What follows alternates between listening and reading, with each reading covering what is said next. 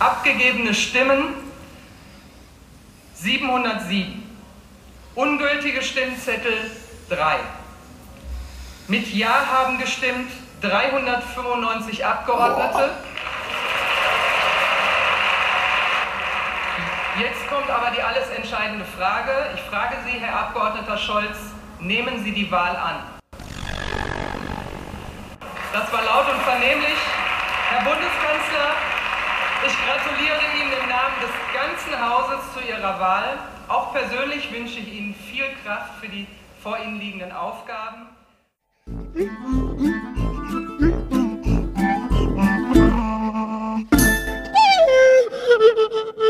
Liebe Hörerinnen und Hörer, herzlich willkommen zu einer Sonderausgabe meines Podcasts vom Wachsaal in die Gemeinde 45 Jahre deutsche Psychiatrie, na und.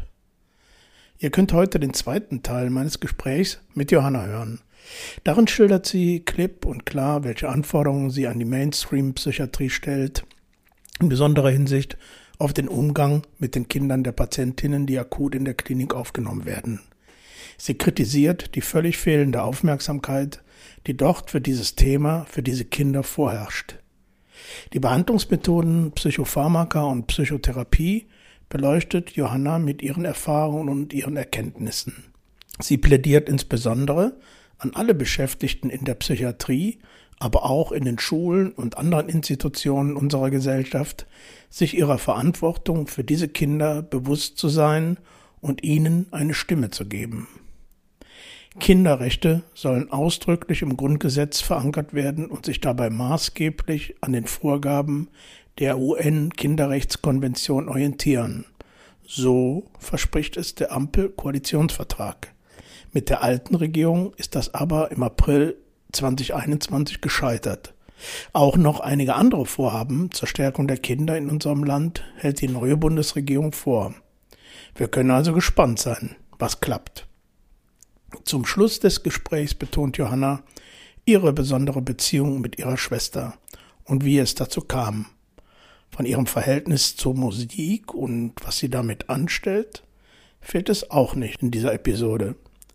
Die nächste reguläre Episode meines Podcasts erscheint am Freitag, den 17.12. um 20 Uhr wie immer. Hört nun aber endlich selbst Teil 2 des Gesprächs mit Johanna.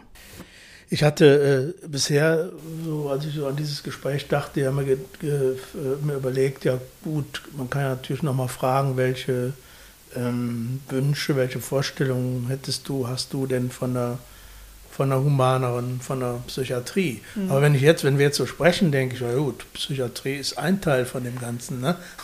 Aber es ist ja eigentlich viel weiter, wenn, wenn dieses Thema Kinder äh, oder besondere Bedeutung, die so psychische Erkrankung in der Familie bei Kindern hat, mhm. ja auch auf alle anderen Bereiche, Lebensbereiche sich irgendwie Absolut, auswirkt. Ja. Ne? Also natürlich Psychiatrie ist auch ein großer Teil, weil ich denke, also da fängt es ja oft so ein bisschen an quasi, weil das so das Schreckenserlebnis ist, auch wenn ich hoffen würde, dass es das eben nicht ist. Weil heute bin ich der Meinung, dass ich der glücklichste Mensch der Erde wäre, würde mein Vater endlich mal in eine Psychiatrie gehen und da auch bleiben. Mhm. Na, also das ist für mich auch, gerade in Zeiten, wo er verschwunden war, dachte ich immer, wenn er da wäre, dann wäre er sicher und gut aufgehoben und in therapeutischer Behandlung. Und du wärst ähm, dir auch, könntest dir auch sicher sein. Und ich sein. könnte ruhiger sein und so weiter. Also für, mhm. für mich hat Psychiatrie heute einen sehr positiven Stellenwert, beziehungsweise für viele dieser Kinder, weil wir dann eben wissen, unsere Eltern sind sicher dort, wo sie sind irgendwie und sie sind bereit, ähm, was an ihrer Krankheit zu ändern oder zu verändern. Ähm, ja, also deswegen ist es jetzt heute für mich äh, anders belastet oder positiver belastet auf jeden Fall als früher. Ähm, aber also ich denke schon, dass in der Psychiatrie fängt es halt viel an. Ne? Also es ist halt oft eben das erste Schreckenserlebnis. Das muss ja, also im Sinne von, natürlich passiert davor ganz viel Furchtbares, damit es mhm. erstmal dazu kommen muss. Ähm, und die, also oft ist das ja schon ein jahrelanger Leidensweg, der dahinter mhm. steckt im Einzelfall. Aber dieses Erlebnis, also ich glaube, jedes Kind eines psychisch Erkrankten kann sich an das erste Mal in der Psychiatrie erinnern. Also da würde ich, glaube ich, drauf schwören, wenn ja. es nicht verdrängt wurde. So. Mhm. Aber im Normalfall, also wenn ich äh, in meiner Selbsthilfegruppe oder so fragen würde, dann bin ich mir sehr sicher, die können das alle beantworten. Die können alle sagen, wann das war, was davor passiert ist und wie alt sie waren. So. Ähm, und nicht unbedingt auch eine positive äh, Erfahrung damit verbinden. Also ehrlich gesagt habe ich in keinem Fall von einer positiven, also wirklich in keinem mhm. Fall. Ich bin mhm. jetzt seit fünf Jahren in einer Angehörigengruppe für erwachsene Kinder. Ähm, ich habe nicht einmal einen positiven Fall gehört. Mhm. Also das finde ich sehr erschreckend, muss ich sagen. Verschiedenste Kliniken, verschiedenste Bundesländer, verschiedenste Städte. Mhm. Kein einziger positiver Fall. Ähm, das einzige, ja, aber entsprechend, also würde ich behaupten, das geht halt da los. Und ähm, wenn da schon mal ein Anfang gesetzt werden würde, also wenn da ein Kind das erste Mal schon mal eine positive Erfahrung macht, gesehen zu werden, mhm. angenommen zu werden, mhm. Fragen beantwortet zu bekommen, Hilfestellung zu bekommen. Es gibt tolle Kinderbücher dazu, die ja. werden nur nicht an die Hand gegeben. Äh. Also die wurden mir zumindest nicht an die Hand gegeben. Mhm. Also irgendwie Mama Schaf ist depressiv oder was weiß ja, ich. Ne? Auch die sind manchmal nicht ganz der Realität Realität wirklich nah. Also, mhm. weil die Eltern immer gesund werden. Das haben meine Schwester und ich sehr bemängelt mal auf einem Workshop, dass wir gesagt haben, die meisten Eltern werden leider nicht gesund. Mhm. man muss damit ein Leben lang umgehen lernen. Ähm, aber äh, ja, also wenn da schon die erste positive Erfahrung gemacht wird und man pädagogisch oder psychologisch gut betreut wird, das wäre ja schon mal ein Anfang. Ja, ja. Also man sagt, okay, da ist schon mal ein sicherer Platz für mich und meine Bedürfnisse. Mhm. Ähm, und dann kann man ja daraus auch viel besser, also dann kann man in der Schule vielleicht leichter damit umgehen, dann lernt man für sich irgendwie einen leichteren Weg, dann merkt man eben, man muss nicht immer nur die Füße stillhalten mhm. irgendwie. Auch ein Satz, den ich nämlich irgendwann mal gelernt habe, ist, oder den habe ich mal irgendwo gelesen, ich glaube im Uni-Kontext, die Kinder, um die man sich Sorgen machen muss, sind nicht die leisen, also die lauten, sondern die leisen. Mhm. das fand ich sehr passend. Ähm, weil wir fast alle sehr regelkonform sind. Und ähm, das damit zu tun hat, dass wir halt gelernt haben, dass wir bloß nie was sagen. Ja, also, ja, ja. Und eben diesen Anfang zu setzen, schon in der Klinik, frag, was du möchtest, sag, was du möchtest, wir sind hier da. Ähm, das würde ja schon den Anfang eröffnen, zu sagen, okay, ich werde für mich laut, ich stehe für mich ein, ich habe Bedürfnisse die über meinen Elternteil hinausgehen irgendwie. Ja, und das, ich würde sogar richtig scharf formulieren, dass das eine, eine, eine Mindesterwartung ist, Absolut. die nicht ja. ausgesprochen werden muss, sondern die, die da ist, die, die, dass man sagt, okay, wenn da Kinder sind, äh, dann muss ich nicht nur mit denen reden und hören, sondern muss ihnen auch Möglichkeiten geben, die man ja nicht unbedingt selber alle machen ja. muss, aber dass man sagt, da gibt es ein System, da gibt es Unterstützung und ja. das, das, also das, das finde ich wirklich schlimm, weil man damit ja auch äh, zumindest dazu beiträgt, dass sozusagen ein anderer Mensch, ein junger Mensch auch vielleicht in Zukunft da so drunter leidet, dass, dass er selber Probleme äh, psychischer Art ja. bekommen kann, Deswegen, zumindest. Ne? Also meiner Erfahrung nach geht es da echt um eine, eine, Frage von quasi systematischer Kindeswohlgefährdung ja. schon. Also dass so viele Kinder so darunter leiden und so schräge Erlebnisse dadurch haben, ähm, das ist ja eben kein Einzelfall. Also wir sprechen ja eben nicht von einem Kind irgendwie. Also wie viele Menschen in der Psychiatrie haben Kinder? Das wird hm. sicherlich so um die Hälfte sein oder so, wie halt das so verteilt ist, wie die hm. Gesellschaft hm. nun mal Kinder hat oder nicht. Also ich glaube, das unterscheidet sich nicht unbedingt nee, in der Psychiatrie. Ja. Habe ich jetzt keine Zahlen. Nee, aber, aber das wird, da gehe ich auch Genau, ne, ja. irgendwie, also ähm, Mhm. Ja, und dass, dass da wirklich dann systematisch quasi eine, eine Kindeswohlgefährdung eigentlich stattfindet, das äh, finde ich super erschreckend. Mhm. Und, ähm, ja, also dass, dass da eben diese Mindesterwartung ganz klar wäre, zumindest einmal, also ein einziges Mal auf ein Kind zuzugehen, ähm, sollte drin sein. Und wenn das heißt, dass man in der Psychiatrie zum Beispiel eine Sozialarbeiterin einstellt, die nichts anderes macht. Ja, ja. Zu sagen, okay, wir haben hier einen Raum, wir haben eine, eine professionelle Person dafür. Und das heißt, wenn jemand eingeliefert wird oder sich einweisen lässt und rauskommt, der hat Kinder oder die hat Kinder, dann werden diese Kinder dorthin eingeladen und dann, oder die, es gibt Hausbesuche, wie rum man das dann mhm. drehen möchte, und dann wird daran gearbeitet. Und dafür muss es eigentlich mindestens eine eigenständige Person geben. Sonst ist das ja auch gar nicht machbar. Ja, ja, ja. Und also, obwohl ich jetzt so natürlich davon weiß oder ich mich auch immer so verstanden habe, dass wir uns irgendwie, dass wir, sagen wir mal, Angehörige und äh, Kinder, also die ja nun mal dazugehören, auch mit einbeziehen. Aber das mhm. ist da natürlich immer an einer, an einer anderen Stelle gewesen. Das war nicht in dieser Akutaufnahmesituation, mhm. wo es dann, äh, ja, wo man dann äh, gerne argumentiert, man hat für sowas keine Zeit, ne? Mhm. Äh, oder sonstige äh, Ausflüchte dann äh, hat. Aber ich finde schon, dass es, also wenn ich das jetzt so höre, schon ein Riesenausmaß im Grunde genommen hatten. Und mir fiel noch so ein anderer Gedanke eben ein, das finde ich dann fast perfide, dass man dann auch gerne davon spricht, naja, ist ja kein Wunder, dass die Kinder auch ja. äh, selber Probleme genau kriegen, genau das, wenn ja. sie, ne? also das fiel ja. mir jetzt so als Satz ein, ne? Äh, das, äh, was ist ja, ist ja perfide im Grunde genommen zu sagen, man kümmert sich nicht in, dem, in der Phase mhm. darum, wo man noch was gut zumindest ja, lenken oder vielleicht zumindest was, was Hilfreiches tun könnte, mm, mm. aber wartet dann fünf Jahre später, zehn Jahre später, 15 Jahre später, dass dann jemand seine traumatischen Erlebnisse ausrollt. Ne? Deswegen, ja, das, das ist äh, das, was ich eben auch so gemerkt habe, dass ich so dachte, die Erlebnisse, also wie gesagt, ich bin zum Glück da noch relativ glimpflich weggekommen mm. mit diesen psychiatrischen Erlebnissen. Ähm, aber eben ne, andere Geschichten, die ich höre und meine eigenen reichen eigentlich auch schon.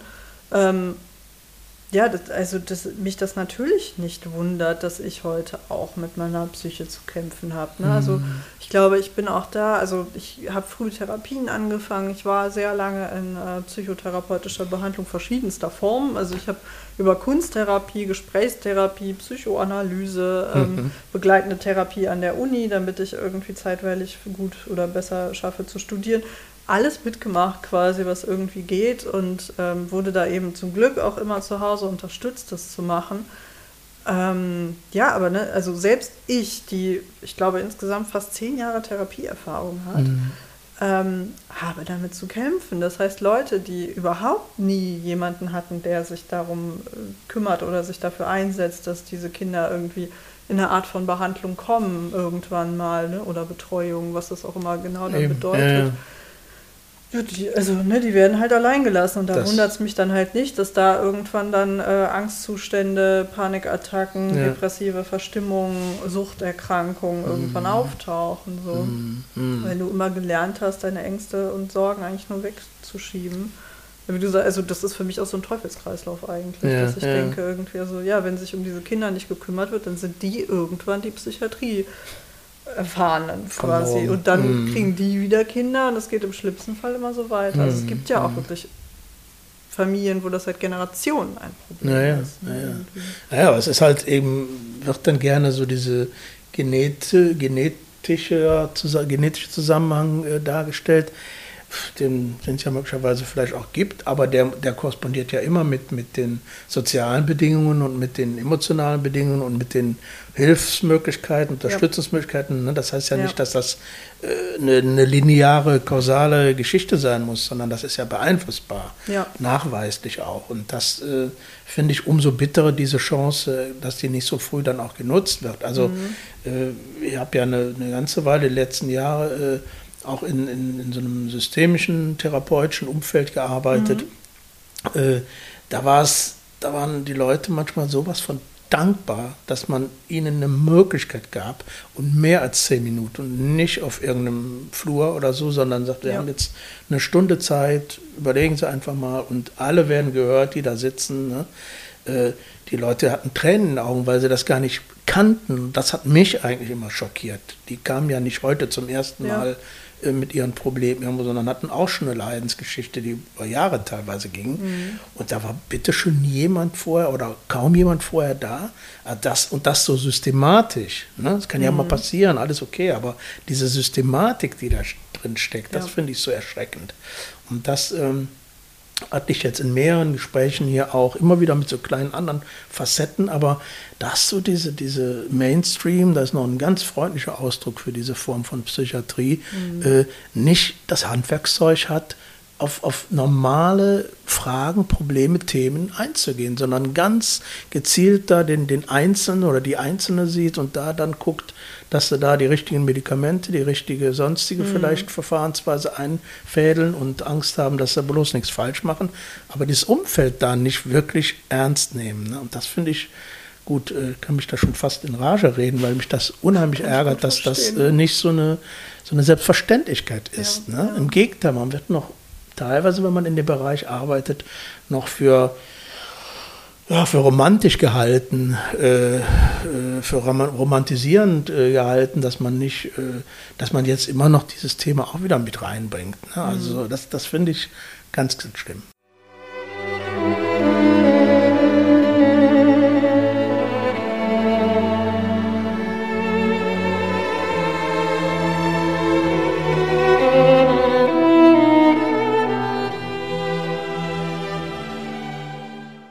Du hast ja selber jetzt schon so ein bisschen angesprochen, dieses, diesen Komplex äh, Psychotherapie, was so dich betrifft. Mhm. Äh, aber äh, das ist ja ohnehin ein, ein, Thema. Auch da könnte man sich wahrscheinlich wieder in eine bestimmte Richtung einfahren. Aber Medikamente und, und Psychotherapie sind ja, sollten, sollten mhm. beim Thema seelische Gesundheit ja äh, den gleichen Stellenwert haben, um es mal, ja. ja. Wie, da würde mich deine Meinung interessieren, was einerseits aus der Erfahrung, aber auch überhaupt, äh, du, wie du das gewichtest. Also ich würde es auch eher in Richtung 50-50. Ich glaube, das ist auch eine Frage des Einzelfalls. Also das, was ich so äh, die Jahre mitbekommen habe über meine Geschichte und die, die ich von anderen gehört habe, ähm, dass also mein Vater zum Beispiel und auch die meisten anderen, die so schwer psychiatrisch erkrankt sind, ähm, sind eigentlich nur dazu fähig, ein halbwegs normales, in Anführungszeichen, weil normal ist ja auch immer so ein blödes Wort, mhm. äh, Leben zu führen, indem sie gut medikamentös eingestellt sind. Mhm. Ähm, das finde ich schon, also ist eigentlich ein Muss in der Behandlung, dass eben Medikamente notwendig sind in vielen Fällen, um überhaupt erstmal sowas aufzubauen und zu sagen, irgendwie, ähm, Ne, da, da ja. schafft man irgendwie überhaupt zum Beispiel eine Einsicht, indem man sagt, okay, mhm. der Mensch ist psychiatrisch, ein, also irgendwie mit Medikamenten eingestellt und dann kann man, wenn er wieder halbwegs bei Sinnen ist, also ne, mhm. irgendwie mhm. zumindest, wie es bei meinem Vater der Fall ist, wenn er einfach schlichtweg auch die Realität nicht mehr wahrnimmt, ja, ja, irgendwie, wenn das wieder gegeben ist zu einem Teil, dann kann man in eine therapeutische Behandlung gehen. Dann kann mhm. man in, in, Gesprächstherapie gehen und äh, therapeutische Maßnahmen irgendwie mhm. äh, angehen, die über eben eine Medikation hinausgehen. Ähm, umgekehrt glaube ich aber auch, es gibt durchaus Menschen, wo der Therapieansatz der wesentlich wichtigere ist, ähm, ja, der ja, okay. darauf hinausläuft, dass ähm, ich, zum Beispiel, wenn es eben um Kindheitstraumata geht, die gewisse Folgen haben, dass man vielleicht eben im Fokus hat, diese Traumata therapeutisch aufzuarbeiten, ähm, um gegebenenfalls gar keine Medikamente zu brauchen oder es so weit zu schaffen, eben Medikamente in einer kleinen Dosis konsumieren zu müssen mm. oder wie auch immer. Also mm. deswegen da bin ich, also da ähm, halte ich von beidem was auf ihre Art. Ich würde das halt quasi auch entsprechend nie in einen Topf werfen, weil das ja. für mich einfach zwei Behandlungsmethoden sind, die absolut ihre Berechtigung haben und beide eben ihren Zweck auf ihre Art eben erfüllen. Also wovon ich kein Fan bin, ist halt das totale Zuknallen von jemandem, also nur so eine Ruhigstellung, das äh, hoffe ich, ist heutzutage auch einfach aus dem Trend geraten. Also mhm. hoffe ich, ich weiß mhm. es nicht, aber eben zu sagen, ein Mensch wird einfach nur mit Beruhigungsmitteln bis oben hinzugepumpt, äh, damit er schon die Klappe hält auf der äh, psychiatrischen Station, das ist für mich kein Weg, ganz klar. Ähm, fürs Erste vielleicht, damit jemand einmal runtergefahren ist. Aber selbst das finde ich schwierig, ähm, ethisch gesehen.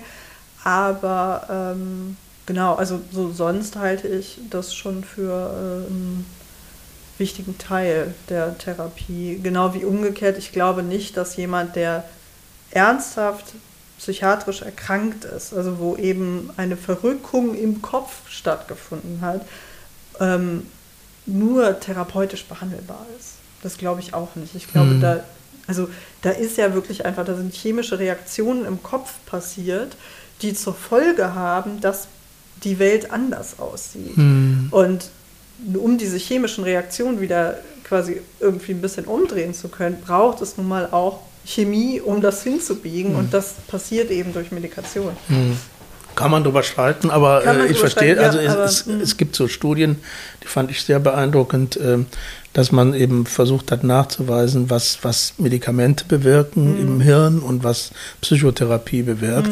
Und äh, interessanterweise sind das dieselben, äh, dieselben, ich sage jetzt mal Forschen, die da gezogen Ja. werden.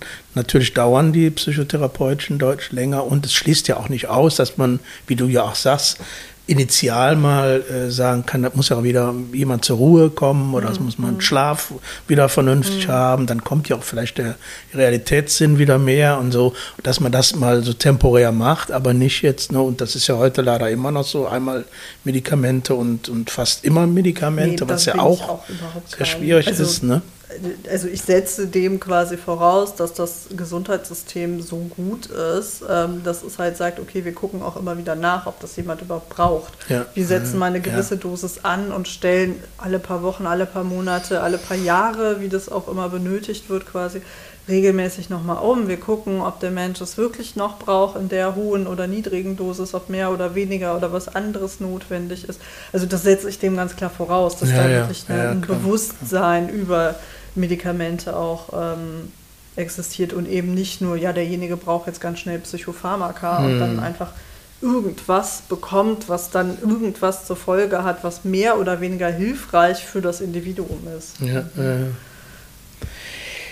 ja, liebe Johanna, wir äh, sprechen jetzt schon eine gute, eine gute Stunde miteinander.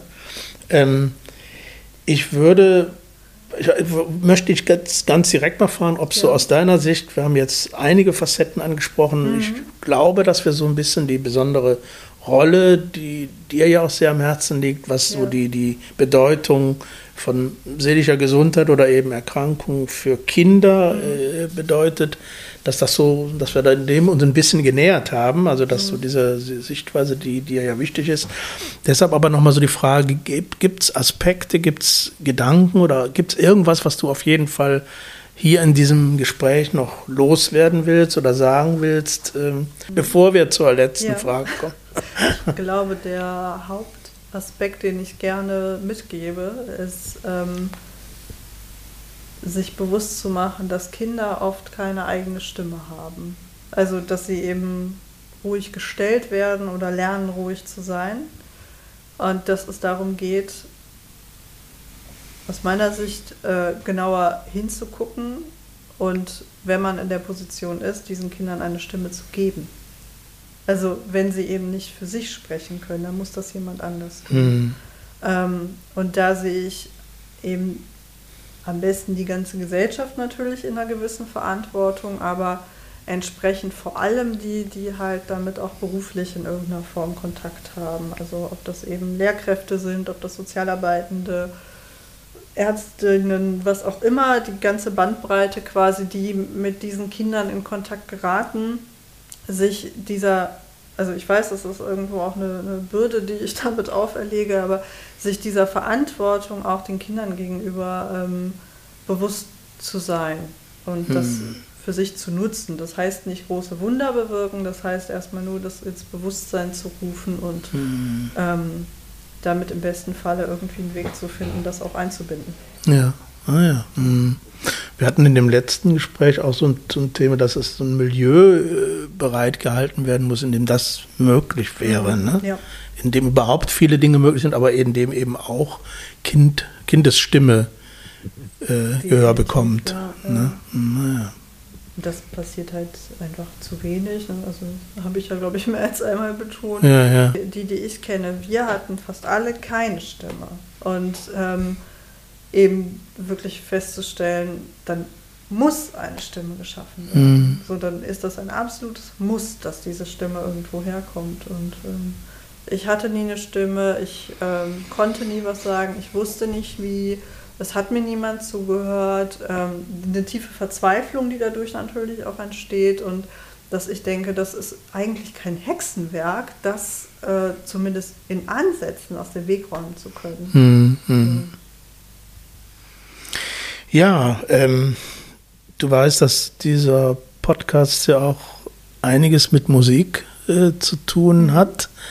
wir immer am Ende nochmal so einen Song oder so besprechen, aber auch Musik spielen. Welche Rolle spielt Musik für dich? Ich meine, du bist ja jetzt nochmal deutlich jünger äh, und hast, da, da, bin ich ganz gespannt, was du äh, da musikmäßig vielleicht für dich äh, wichtig findest.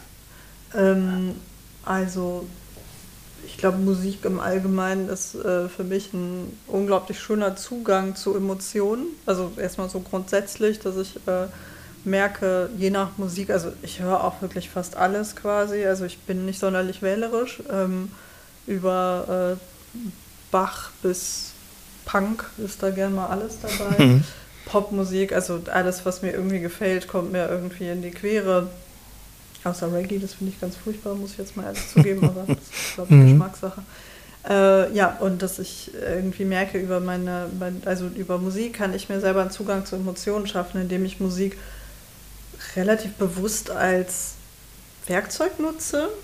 Ähm, das heißt, wenn ich irgendwie jetzt äh, traurig bin oder irgendwas, dann mache ich auch mal gern traurige Musik mhm. an, um dem Ganzen mhm. den Raum zu geben, den, den es gerade braucht irgendwie. Und äh, dass es natürlich auch Lieder gibt, die mich mit meiner Geschichte verbinden. Ja. Ähm, ich habe genau ein Lied von einer ähm, afroamerikanischen Musikerin, die ähm, wirklich quasi eine, die, ihre Geschichte über ihre äh, manisch-depressive Mutter in einem mhm. Lied verarbeitet ja. hat, die wahnsinnig parallel läuft mit meiner, interessanterweise. Also so dieses Verlassen, diese Ängste, dieses Chaos, was das hinterlässt. Irgendwie, das hat sie verarbeitet in einem Song. Ich weiß leider gerade nicht mehr, wie er heißt, aber also der ist sehr schön und traurig natürlich zugleich, und, aber gleichzeitig eben auch sehr, also ja, ich fühle mich natürlich sehr verstanden, wenn ich den höre. Mhm. Ähm, das ist so einmal der Weg oder das Ventil, was ich mit Musik gehe. Andererseits ist es aber auch, ähm, dass ich sehr, sehr leidenschaftliche Tänzerin bin Ach. und äh, sehr viel tanze, sehr gerne tanze. Auch schon quasi mein Leben lang. Also irgendwann mit so Kinder, Ballett, Jazz angefangen, ähm, dann irgendwann mit äh, Paartanz angefangen. Das mache ich jetzt sehr lange und sehr intensiv, auch seit sehr vielen Jahren. Seit ein paar Jahren dann wieder Ballett dazugenommen mhm. und ähm, das ist mein Zugang zu Musik und gleichzeitig auch meine Eigentherapie. Also wenn mir Tanzen genommen wird, dann äh, bin ich ein halber Mensch. Mhm. so, mhm. ähm, weil ich so viel Zeit wie es geht damit verbringe, entsprechend auch so viel Zeit wie es geht die Musik höre, weil ohne Musik läuft Tanz. Ja. Also auch, aber natürlich nicht so gut. Mhm. Ähm, das, ja, und das ist insgesamt eben so mein Zugang und dass ich merke, dass, also zum Beispiel im Lockdown habe ich das ganz stark gemerkt, als die Schulen halt zu hatten. Ähm, da hat meine Gesundheit, also wirklich meine körperliche Gesundheit darunter gelitten. Also, und sobald es wieder da war, ähm, ging es mir schlagartig wesentlich besser. Hm. Mm, und das äh, würde ich definitiv eben auch diesem diesem tänzerischen, musikalischen Zugang zuschreiben, den ich da mhm. zu mir habe. Also ja, weil ich ja. in der Zeit mit mir sehr verbunden bin und ähm, mich sehr spüre und ähm, einfach auch ein Haufen Glückshormone ausgeschüttet wird. Also ganz simpel, ich bin, ähm, also ich tanze jetzt seit fast zehn Jahren, nee, seit zehn Jahren mit einer Tanzpartnerin, mit einer festen, jetzt seit einem halben Jahr mit einem festen weiteren Tanzpartner und ähm, dass ich regelrecht verliebt in die beiden bin, wenn, mm, wenn ich mich mal so eingetanzt habe. Und das ist halt der Musik und der Bewegung zu verschulden irgendwie mm, und meiner mhm. Leidenschaft mm. dafür. Schön. Und deswegen, ja, mhm. kann ich nur sagen, dass Musik, also mein Leben läuft sehr schwer ohne Musik auf jeden Fall. ja. ja. toll. Ja, mir fiel übrigens jetzt gerade noch eine Frage ein, die, die schiebe ich einfach nochmal hinterher. Ja. Ohne, und zwar, glaubst du eigentlich, dass so diese ganze Lebenssituation, deine Lebenssituation, denn so dein Verhältnis zu deiner Schwester, äh, äh, ich sage jetzt mal, in einer besonderen Weise beeinflusst hat oder dass ihr besonders eng seid oder Absolut. so? Oder würdest du das sagen? Ja, oder? also meine Schwester ist, ich habe mal irgendwann den schönen Vergleich gehabt. Also ich weiß auch, dass wir wirklich, seit sie auf der Welt ist, ist sie mein, meine Welt. Also anders kann man es nicht sagen, sie ist meine Welt. Und es ist so ein bisschen das Phänomen, ich drehe mich um sie und ihr Leben dreht sich um meins. Also es ist so ein bisschen, wir können, wir können schlecht aus der Stadt weg, weil das hieße, dass wir die andere verlassen müssen. Mhm. Alles andere wäre uns, glaube ich, halbwegs egal. Also klar, mhm. Freunde und so ist wichtig und wir sind sehr verwurzelt, aber Ähm, das ist keine Alternative. Also das haben wir irgendwann so gemeinsam festgestellt, dass wir gemerkt haben, also wenn sie jetzt vorhätte, nach Australien auszuwandern, dann hieße das, ich müsste eigentlich hinterher. Ja, aber das natürlich, also dass uns klar ist, dass unsere Geschichte uns da wahrscheinlich nochmal besonders geprägt hat. Also weil wir natürlich irgendwo auch ein Stück weit von der anderen abhängig waren. Also ja, ohne die andere hätte es zeitweilig, auch in Zeiten, wo wir noch bei unserem Vater gelebt haben, gar nichts Stabiles mehr gegeben. So gar nichts. Und äh, das ist natürlich viel wert. Gleichzeitig weiß ich auch, dass es Zeiten gab, als wir noch bei meinem Vater gelebt haben, wo mh, mm, mein Vater nicht mehr dazu fähig war, Vater zu sein. Das hieß, ich habe mich um meine Schwester gekümmert. Ja. Sie ist baden gegangen, weil ich das gesagt habe. Sie ist schlafen gegangen, weil ich das gesagt habe. Sie hat was gegessen, weil ich das gemacht habe. Und ähm, klar ist das eine Verschiebung der mhm. Geschwisterrolle. Mhm. Ähm, und das Verhältnis ist heute nicht mehr so. Also sie macht das alles ganz brav eigenständig mit Mitte mhm. 20 so, aber ähm, mhm. also auch da wurde so, also ist schon sehr klar gewesen, was eigentlich, also ist mir so im Nachhinein bewusst geworden, meine Schwester war sehr aufmüpfig, aber auf wen sie immer gehört hat, war ich. Also meine Regeln waren immer gesetzt. Das war, also wenn ich gesagt habe, du gehst jetzt ins Bett, dann ist sie ins Bett gegangen. Bei meiner Mutter gab es Terz, so, ne, irgendwie, oder wie das halt mit Kindern so ist, irgendwie ganz normal alles. Ähm, aber also so ein bisschen, sie ist für mich die höchste Instanz und umgekehrt. Ah, und, äh, das hat uns definitiv geprägt auf eine sehr tiefe Art, aber eben auf eine sehr schöne. Ja, weil ja. Äh, wir davon beide ganz, ganz viel profitieren. Also dass wir das Glück haben, so zumindest jetzt für uns erstmal keine Nachteile davon zu hm. sehen. Irgendwie. Das ist ja parallel dann auch eine, eine schöne Erfahrung. So genau, definitiv. So das, das große Plus an der ganzen mm. Sache, ganz mm. klar. Mm. Ja, ja und eben damit auch Lasten teilen können. Ne? Also geteiltes Leid ist halbes Leid. Mhm. Gilt da sogar sehr pragmatisch. Also wenn äh, jetzt um Mails bei meinem Vater oder so es geht, wer schreibt ihm, kann halt eine sagen, du, ich habe da momentan keinen Nerv zu und dann macht es die andere. Also mhm. auch das sind einfach so pragmatische Sachen, die da natürlich mit reinspielen. Ich habe da tendenziell mehr übernommen als Ältere, ähm, aber ähm, heute ist es zum Beispiel machbar für uns beide, dass wir ja, da irgendwie ja. das gemeinsam managen auch. Also dass wir wirklich Pläne schmieden können quasi, wie wir mit Situationen umgehen. Bin ich ja heilfroh, dass mir diese Frage noch eingefallen ist, weil das irgendwie so ein, so ein, ja. so ein nochmal so eine, eine andere positive Seite auch da. Definitiv, auch was, was ich zum Beispiel eben ganz viel ähm, immer äh, gerne erwähne, in, ob das jetzt bei Schule trifft Psychiatrie ist oder äh, in den Workshops, die ich so gegeben habe, dass ich es für eine sehr gute Sache halte, Geschwisterbeziehungen zu stärken, wenn es möglich mhm. ist. Mhm. Ähm, eben weil die Geschwister die sind, die das mit am allerbesten verstehen können, weil niemand die Geschichte, also nicht mal Geschwister erleben eine Geschichte haargenau gleich, aber sie erleben den Menschen zumindest sehr ähnlich, mit dem es da irgendwie schwierig ist. Und ähm, mhm. das ist Gold wert, also weil man damit ja schon den ersten Verbündeten in dieser anstrengenden Zeit hat. Ja, ja. Ja, Johanna. Ja. An der Stelle kann ich wirklich nur sagen, vielen, vielen Dank. Und auch da sprachen wir eben schon mal ganz kurz vor Mikrozeiten drüber, dass ich es immer so einseitig finde, dass, dass du in dem Falle jetzt hier auch so viel Persönliches von deinem, von dir und deinem Leben erzählst. Mhm. Äh, aber ich meine es umso aufrichtiger an der Stelle, dass ich dir dafür sehr danke, du das auch anderen, vielleicht jungen Menschen, als irgendwie kleine Inspiration, als kleine Anregung mitgibst. Ähm, da hoffe ich sehr und da bin ich auch sehr sicher, dass das passiert. Deshalb recht äh, herzlichen Dank für dein Gespräch hier. Vielen ja, Dank. Danke, dass du mich eingeladen hast. Also es ist ja auch für mich immer wieder eine Ehre, sowas machen zu dürfen. ja, danke dir. Bernd, hörst du mich? Ich höre dich. ich höre dich super. Ja, Bernd, hör mal, heute an so einem fast denkwürdigen Tag in unserer Republik, selbst dann äh, bist du hier und wir sprechen und sehen uns und du hast uns auch noch was mitgebracht. Gerade ist ja der neue Kanzler gewählt worden und als ich dir das sagte, du hast aber schon längst gehört, hast du aber nochmal betont, nein, nicht nur das.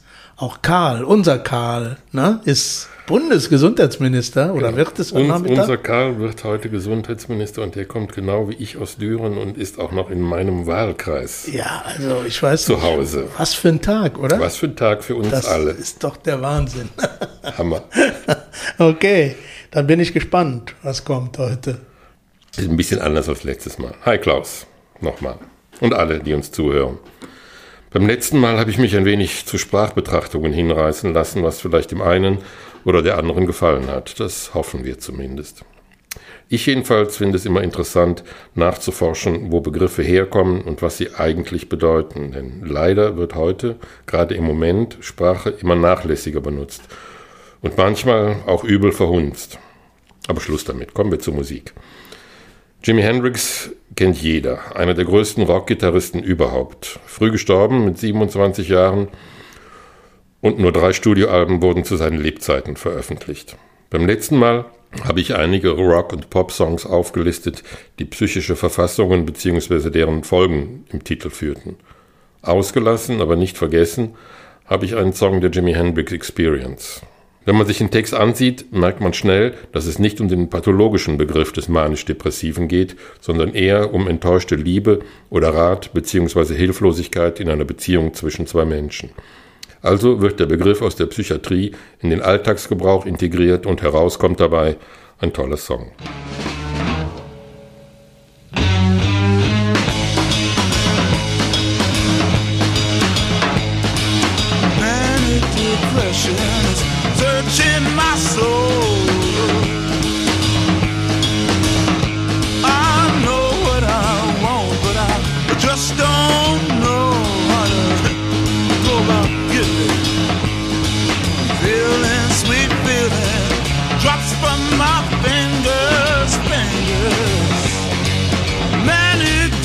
passion is a capture.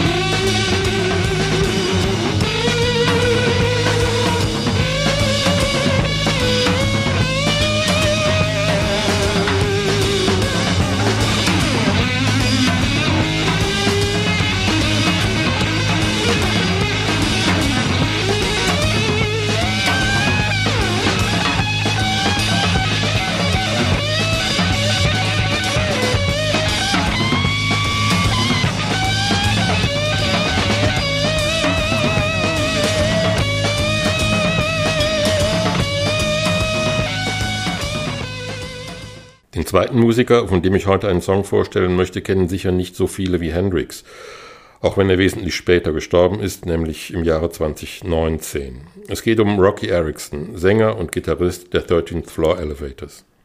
Die Band aus Texas hatte ihren größten Hit im Jahr 1966 mit You're Gonna Miss Me.